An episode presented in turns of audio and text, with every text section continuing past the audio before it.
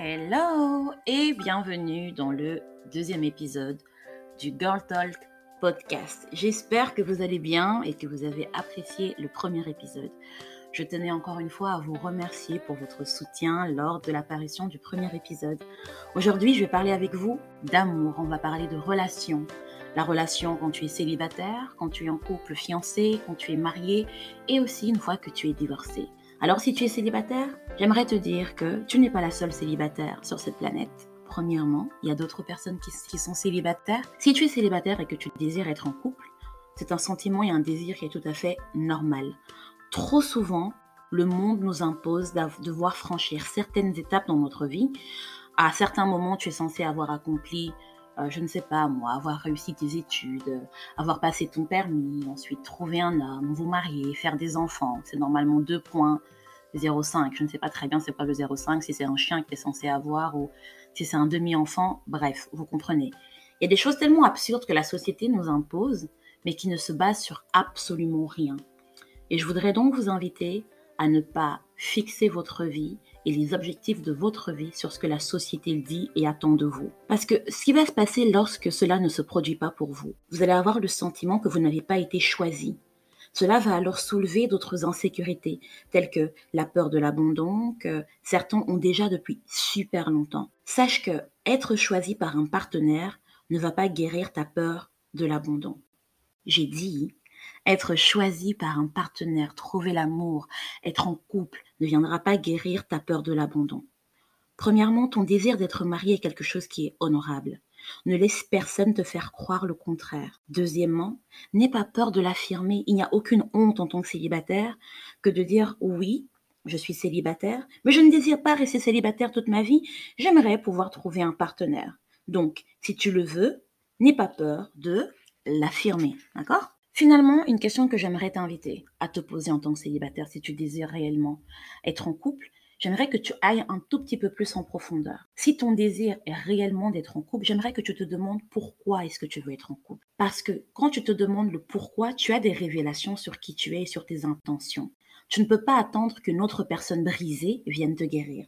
De même que toi, si tu n'as pas encore guéri de tes propres traumas, tu vas les amener dans ta relation. Passons aux gens qui sont en couple. Le mariage, est une relation remplie de sacrifices et de services. Ne mets pas ta confiance dans ta propre chair ou celle d'un homme pour réussir ton mariage. Si tu t'attends à ce que 100% des responsabilités de la réussite de ton union soient basées uniquement sur tes propres capacités, I'm sorry for you. Parce que les choses ne sont pas aussi simples. Tu as parfois besoin d'aide. J'utilise parfois parce que c'est souvent le cas.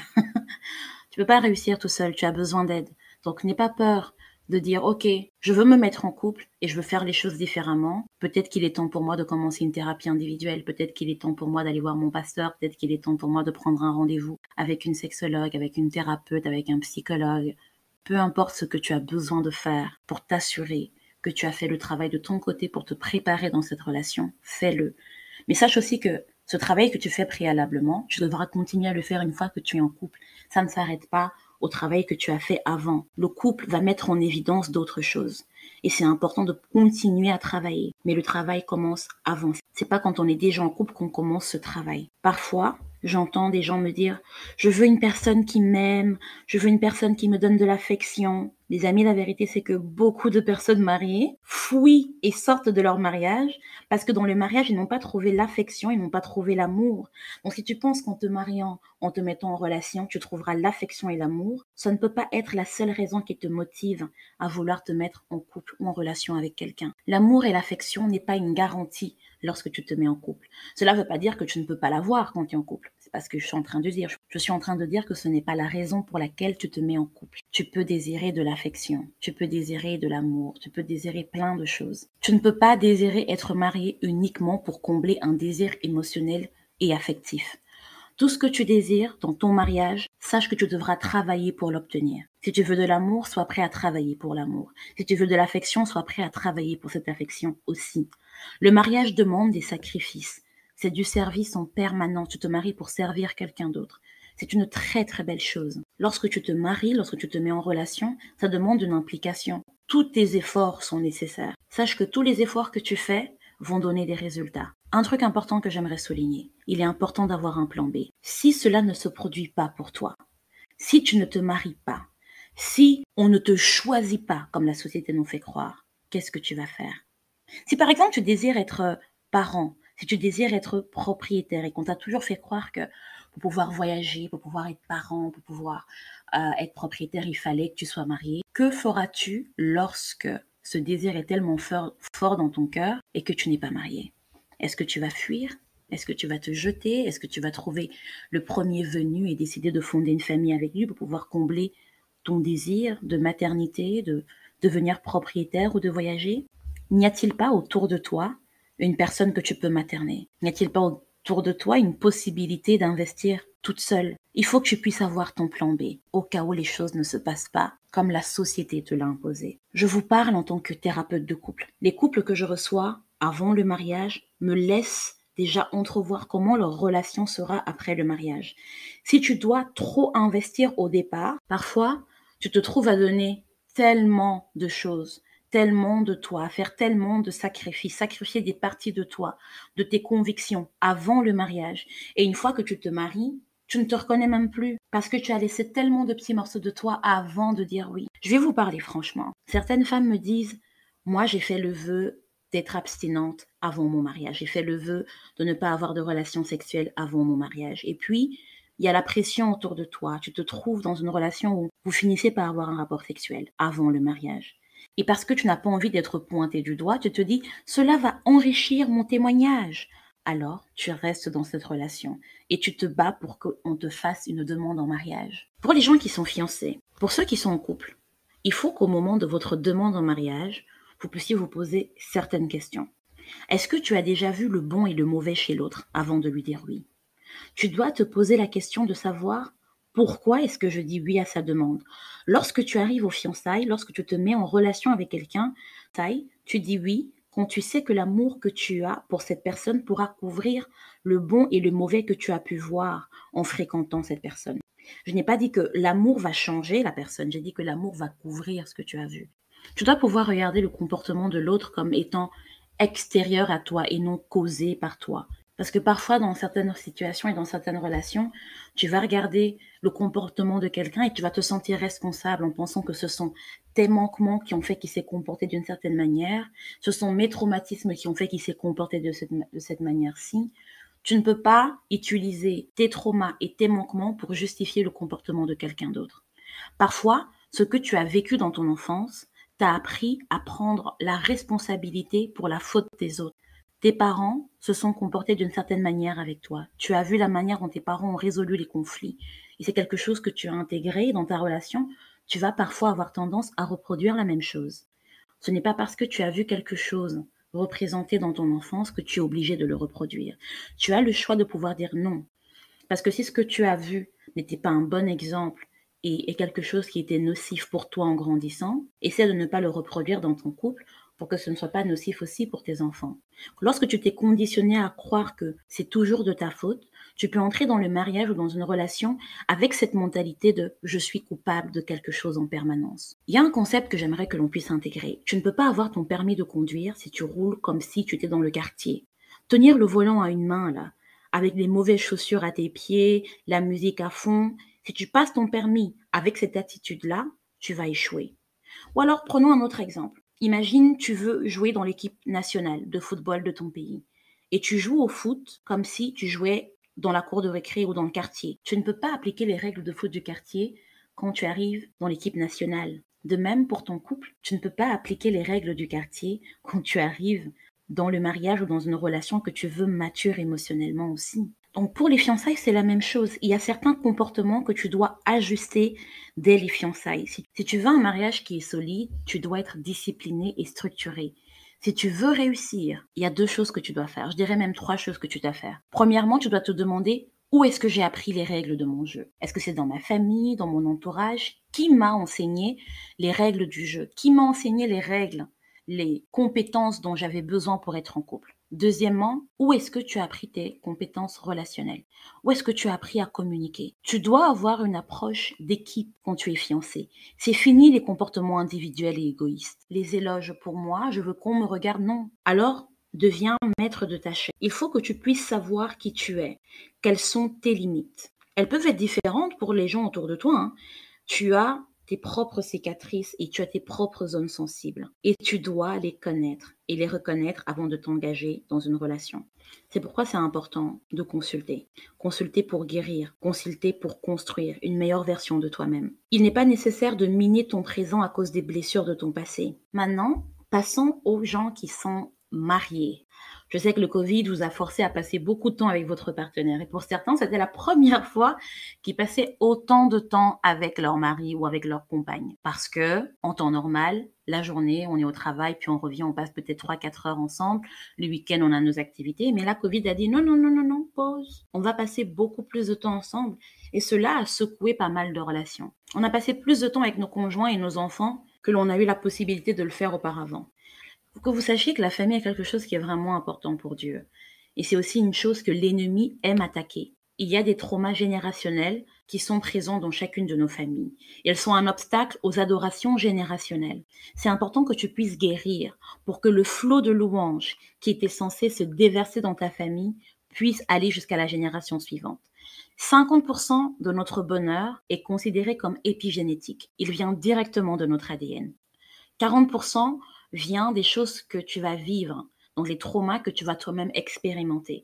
Et puis, il y a 10% de ton bonheur qui est lié à ton environnement. Par exemple, ici, ça va être le Covid qui va affecter ton sentiment de bien-être. Les traumas, c'est quelque chose qui vont changer ton ADN. Ça va changer la manière dont tu te perçois, la manière dont tu perçois le monde, la manière dont tu perçois Dieu. Nous portons tous des traumas transgénérationnels, je vous l'ai dit. Voilà pourquoi il est important de chercher la guérison pour toi, mais aussi pour les générations qui vont suivre. Imagine quand tu es assise à la maison et que tu regardes un album photo. Il y a certaines photos qui vont te renvoyer à certains souvenirs, qui vont te faire rire, qui vont te mettre dans la joie et dans tellement d'émotions. Ça peut limite parfois te ramener à ce moment-là. Et puis il y a d'autres photos que tu vas regarder qui vont te rappeler des traumatismes, qui vont te rappeler la douleur que tu vivais à ce moment-là aussi. Et tu vas ressentir cette douleur à nouveau. Eh bien, j'aimerais t'amener à te demander que diront tes enfants s'ils regardaient votre album de famille? Si quand eux ils sont plus grands, ils doivent regarder votre album de famille, quels sont les sentiments que cela va évoquer en eux? Quel est l'héritage mental, spirituel, émotionnel que vous voulez laisser à vos enfants? En tant que couple, vous devez pouvoir avoir un moment de réflexion où vous vous réévaluez. Un peu comme vous savez dans une entreprise, on fait des analyses SWOT. On se demande quelles sont nos forces, quelles sont nos faiblesses, quelles sont nos opportunités et quelles sont les menaces à notre entreprise. Ben, pour le mariage, c'est la même chose. Je vous invite à prendre un rendez-vous avec votre partenaire, un rendez-vous qui peut être mensuel, qui peut être hebdomadaire, qui peut être annuel, mais prenez un rendez-vous avec votre partenaire et faites une analyse SWOT. Demandez-vous dans notre foyer, dans notre relation, quelles sont nos forces en tant que couple? Quelles sont nos faiblesses en tant que couple? Quelles sont les opportunités que nous avons à deux? Et quelles sont les menaces que nous avons à deux? Idem, je vous envoie à faire ce travail tout seul. Quelles sont mes forces à moi? Quelles sont mes faiblesses, quelles sont mes opportunités, quelles sont mes menaces, comment cela va jouer dans mon ménage? Avec ça, on peut avoir donc une stratégie et un plan d'attaque pour son couple. En ce qui concerne les divorcés, déjà, j'aimerais vous dire que il n'y a pas de stigma qui est rattaché à votre statut. Regardons un peu l'histoire de votre relation. Quelle était sa fondation? Parce que personne ne s'est mis en couple pour pouvoir divorcer. Donc c'est important de pouvoir regarder la jeunesse de votre relation et de l'analyser dans son ensemble et pas seulement à la fin, quand vous n'êtes plus ensemble. Parfois les gens vont vous dire Dieu déteste le divorce. Dieu déteste le divorce, mais il ne déteste pas le divorcé. Ce n'est pas la même chose. C'est tellement facile parfois de sortir certains versets de leur contexte. Dieu n'est pas heureux de te voir souffrir. Dieu n'est pas heureux que tu sois maltraité dans une relation ou que tu périsses pour pouvoir garder un statut social. Dès le départ, il a établi des règles pour pouvoir protéger ses filles, parce que Dieu, il aime tellement ses filles. Parfois, on parle de la dot. Eh bien, si on connaît un peu l'histoire de la dot, on sait que la dot, c'est pas pour la famille, pour qu'ils deviennent riches, à demander des montres. Peut-être que je ferai un podcast sur euh, les abus liés justement à la dot. Mais Dieu n'a pas mis la dot pour que ta famille devienne riche. La dot était un peu un gage pour toi en tant que femme à cette époque-là. Si ton mari décidait de te répudier ou s'il décidait qu'il ne voulait plus être ton mari, il avait laissé une certaine somme à tes parents ou certaines terres, des bijoux, peu importe ce qu'il t'avait laissé. Comme ça, s'il te répudie, quand tu retournes à la maison, tu as quelque chose qui va te permettre de pouvoir subvenir à tes besoins. Dieu comprend les conséquences que l'amertume peut avoir sur votre ADN et les traumas que cela peut causer en vous et comment cela peut miner votre famille et des générations après vous. Vos enfants vont prendre certaines compétences en vous observant. Il y a beaucoup d'abus dans certains mariages. Ces abus peuvent avoir différentes formes. Il y a des abus qui sont physiques, des abus qui sont mentaux, on a des abus émotionnels ou spirituels, enfin bref. Il y a tellement de types d'abus, on n'en parle pas assez parce que on va te dire elle a divorcé euh, parce qu'il l'a trompé, on l'a divorcé parce qu'il a perdu son emploi. C'est pas aussi simple. On ne divorce pas pour des choses aussi simples. C'est des constructions. C'est, arrives à un moment où tu as accumulé beaucoup trop de choses et cette douleur-là, tu ne peux plus la supporter. Pour certaines personnes, hausser la voix est inacceptable. M'appeler par autre chose que mon nom, commencer à appeler les gens avec des noms d'oiseaux, me traiter de PUTE ou whatever. Pour d'autres, tout à fait normal je conçois que lorsqu'on est fâché, on puisse dire certaines choses. Je conçois que lorsque l'on est fâché, on peut sortir de ses gonds, taper du poing, claquer des portes. Certaines personnes vont tolérer certaines choses. Tout le monde ne va pas tolérer les mêmes choses. On n'a pas tous le même seuil de limite. Voilà pourquoi il est important de se poser certaines questions au début et de voir votre partenaire dans les bons, mais aussi dans les mauvais moments. Le divorce est bien plus qu'un simple bout de papier, de même que le mariage est plus qu'une signature les liens charnels que vous avez établis ne sont pas simples à séparer. Parfois, tu veux quitter ta relation tellement tu as mal, tellement tu as dû supporter et subir de choses. Quand tu as mal, le temps semble être au ralenti et la douleur est tellement intense quand le temps ne passe pas. C'est pourquoi il est important de se préparer au mariage. C'est important de pouvoir consulter, que ce soit un conseiller ou de venir me voir tout simplement. Je suis formée par euh, un programme américain qui s'appelle Symbis. C'est Save Your Marriage Before It Starts. C'est un programme américain qui aide les couples à faire un état des lieux avant le mariage, mais qui se poursuit aussi après le mariage. Parce qu'avant le divorce, avant cette étape où on dit on se sépare, il y a des étapes de guérison que l'on peut mettre en place. Donc la séparation, pour la séparation pure et simple, c'est une chose. Moi, ce dont je vous parle, c'est la séparation pour la guérison. C'est placer une période de tampon où tous les deux, on va se donner une possibilité de reconstruire notre relation. On va revenir sur les bases, chacun dans son espace. Chacun va faire sa séance de thérapie individuelle. Ensuite, on aura des thérapies de couple et puis familiales. On va pouvoir construire avec ça. Dans ces séances-là, on va pouvoir parler de ta propre relation avec Dieu, de tes propres fondations, de ta vie de prière, et vous allez pouvoir aller en rendez-vous pas rendez-vous pour pointer du doigt et dire à l'autre à quel point il ne sert strictement à rien, à quel point tout est de sa faute. Non, on va avoir des relations et des échanges de communication pour construire et non pas pour détruire. Parfois, Juste l'étape de prendre de la distance permet déjà à certaines personnes d'avoir une meilleure perspective quant à leur relation. La séparation à proprement dite n'est pas la seule option, je tiens à le répéter. Il y a une séparation pour la guérison qui peut être mise en place. C'est une option que vous devez pouvoir aussi considérer si vous n'avez pas envie de vous séparer de votre partenaire. Le but est de revenir ensemble, de pouvoir reconstruire quelque chose. Mais si après tout ça, vous ne souhaitez plus être avec cette personne, il n'y a pas de souci c'est votre droit. Vous avez le droit de dire trop c'est trop, j'ai essayé, ça n'a pas marché, bye. Il est important de noter que pendant cette période, je demande en général au couple de ne pas avoir de relations physiques, de ne pas être dans la chair, de vraiment se concentrer sur les véritables problèmes. Lorsque les couples le souhaitent vraiment, il y a de très très bons résultats. Je dirais un couple sur deux a de très très bons résultats. N'attendez pas toutefois qu'il soit beaucoup trop tard et que la douleur soit trop grande pour venir consulter parfois on minimise la douleur post-divorce. On se dit, bah, une fois qu'on a divorcé, tu vas voir, ça va aller. J'aimerais même mettre quelque chose en perspective. Tu vois, quand tu te dis, ouais, une fois que je serai mariée, une fois que je serai mariée, les choses vont se passer comme si, je vais ressentir ça. Eh bien, tu peux te dire aussi, une fois que je vais quitter cette personne, les choses vont se passer comme ceci et je vais ressentir ça et être très surpris que dans certains cas, la douleur liée au divorce est tellement intense que ça peut les pousser dans une profonde dépression. La séparation n'est pas aussi simple, c'est devoir délier des choses qui ont été liées. Les attentes liées au mariage peuvent être aussi irréalistes que les attentes qui sont liées au divorce. Le mariage est un système et chaque élément de son système est important et a un impact sur l'autre. Donc, si tu changes ou si ton partenaire change, cela va affecter le système. Si le changement est amélioratif, cela va affecter le système. Il n'y a personne qui est parfait.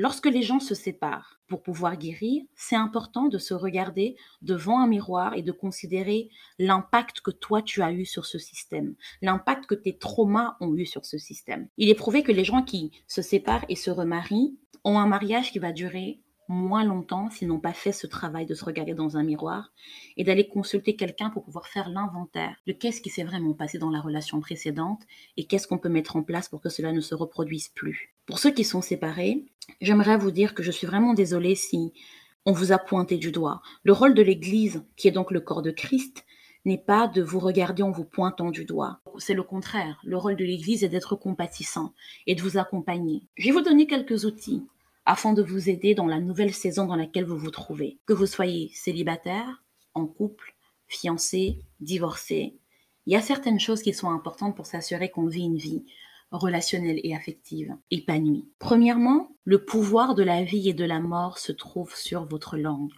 Il est important de bien maîtriser sa langue. C'est pourquoi la communication, c'est communiquer ensemble est très importante. Lorsque tu parles la même langue avec une personne, lorsque tu parles une langue qui est comprise par la personne en face de toi, cela va avoir un effet et un impact dans ta relation. Je vous ai parlé sur les réseaux sociaux des différents langages de l'amour, je vous ai parlé des langages érotiques et dernièrement, je vous ai aussi parlé des différents styles d'attachement sur Instagram. Le but est de vous outiller afin de communiquer dans la bonne langue avec votre partenaire. Je veux faire de vous des personnes qui sont matures émotionnellement et qui ont des compétences. Ce n'est pas parce que dans le foyer dans lequel tu as été élevé, tu n'as pas eu ces compétences-là, que maintenant tu ne peux pas les acquérir. C'est pourquoi je vous invite à venir en consultation et à faire le travail. Je suis là pour vous aider. Communiquer finalement, c'est quoi quand je vous parle de communication? Je veux que vous considériez la communication comme étant un moyen de pouvoir créer une connexion. Communiquer, c'est créer une connexion, c'est créer une entente. Donc, demande-toi, lorsque tu as un échange avec quelqu'un, qu'est-ce que ça va créer? Est-ce que ça va créer une connexion ou est-ce que cela va créer une déconnexion? Parce qu'une mauvaise communication peut créer de la peur et de la division. Je peux donner quelques exemples. Hein. Prenons par exemple, tu es en couple avec quelqu'un qui t'a promis au départ, moi je serai un pourvoyeur, je serai un protecteur, je serai toujours là pour toi, il a dit qu'il allait t'aider dès le départ. C'est ça qui t'a connecté. C'est la manière dont il a communiqué avec toi qui t'a connecté à lui. Ce qu'il a dit au départ, vouloir faire et vouloir t'apporter dans son discours, à un moment de votre relation, il le change. Il ne le fait plus. Ses actions disent autre chose. Donc ce qu'il te communique est en opposition avec ce qu'il avait établi au départ. Donc là, on a une déconnexion qui se fait. Donc dans sa communication, donc, dans son échange, il y a une déconnexion. Et maintenant, je te retrouve confuse et même limite apeurée. Tu avais dit que tu m'aimerais, donc tu m'aimes plus en fait. Tu avais dit que tu allais me protéger, donc tu vas plus me protéger. Et qu'est-ce que cela va donner comme résultat? C'est que tu vas commencer à vouloir te protéger toi-même. Et comment est-ce qu'on fait lorsqu'on veut se protéger? On s'éloigne. On s'éloigne et on repart et on se reconcentre sur soi-même. Une bonne communication est une communication qui est transparente. Et lorsqu'on sait communiquer avec son partenaire, on crée une forte intimité. Donc votre première clé, c'est la communication. Votre seconde clé, mes amis, c'est la résolution de conflits, qui est aussi une forme de communication. J'aimerais que vous puissiez être discipliné dans vos émotions. Vous ne pouvez pas laisser que vos émotions soient l'unique guide de votre vie. Tu dois regarder tes émotions comme étant un indicateur de ce qui se passe actuellement dans ta vie, dans ton corps, dans ton système. Tu dois pouvoir questionner tes émotions. Qu'est-ce qui m'arrive? Pourquoi est-ce que je ressens cela? Tu ne peux pas donner le volant de ton mariage, de ta vie, de tes relations à tes émotions parce que tu vas avoir de nombreux accidents. Donc, première chose, la communication, se demander qu'est-ce que cet échange va apporter, de la connexion ou de la déconnexion. La seconde chose, c'est la résolution des conflits, ne pas laisser tes émotions te diriger. Bref, je peux vous dire tellement de choses, mais je n'ai que 30 minutes. Je veux vraiment vous aider au mieux pour que vous puissiez apprendre à vous connaître, afin que vous puissiez avoir des relations qui sont épanouies, qui sont saines. Vous pouvez me suivre sur Instagram ou sur mon site internet dianeboyo.com. Prenez rendez-vous, n'hésitez absolument pas. En plus de cela, j'ai un nouveau cabinet dont je serai enchantée de vous recevoir en personne. Et pour ceux qui sont à l'étranger, je reçois aussi en ligne faisons un petit récapitulatif avant de se séparer. Donc pour les célibataires, préparez-vous pour vos relations comme si vous alliez chercher un nouveau job. Mais que cela ne soit pas votre seule option pour pouvoir rêver de votre vie parce que Dieu n'est pas limité à un oui devant l'autel pour vous utiliser. Pour les gens qui sont en couple, L'amour est un engagement et les relations demandent d'avoir certaines compétences. Arrêtez de jouer au foot de rue si vous voulez intégrer l'équipe nationale, d'accord? Si vous souhaitez avoir des relations qui sont saines, il est temps de pouvoir développer de nouveaux outils de communication et relationnel. Pour les personnes qui sont mariées, le mariage est le lieu de naissance, de bénédiction et de malédiction générationnelle. Assurez-vous d'être une source d'inspiration pour vous, mais aussi pour vos enfants, afin d'affecter de manière positive toutes les générations qui viendront après vous. Pour ceux qui sont séparés, sachez que le divorce n'était pas la volonté de Dieu pour vous. Dieu vous aime, il ne vous déteste pas. Il déteste le divorce, mais pas vous. Si votre entourage n'a pas su vous soutenir dans cette phase, je suis vraiment désolée. Sachez que vous pouvez guérir et vous pouvez aimer à nouveau. Bref, les amis, je veux pouvoir vous aider à mieux vous connaître afin de pouvoir avoir des relations humaines beaucoup plus saines. Vous pouvez me retrouver sur Instagram ou sur mon site internet dianeboyo.com. N'hésitez pas à prendre rendez-vous pour une consultation en cabinet ou en ligne.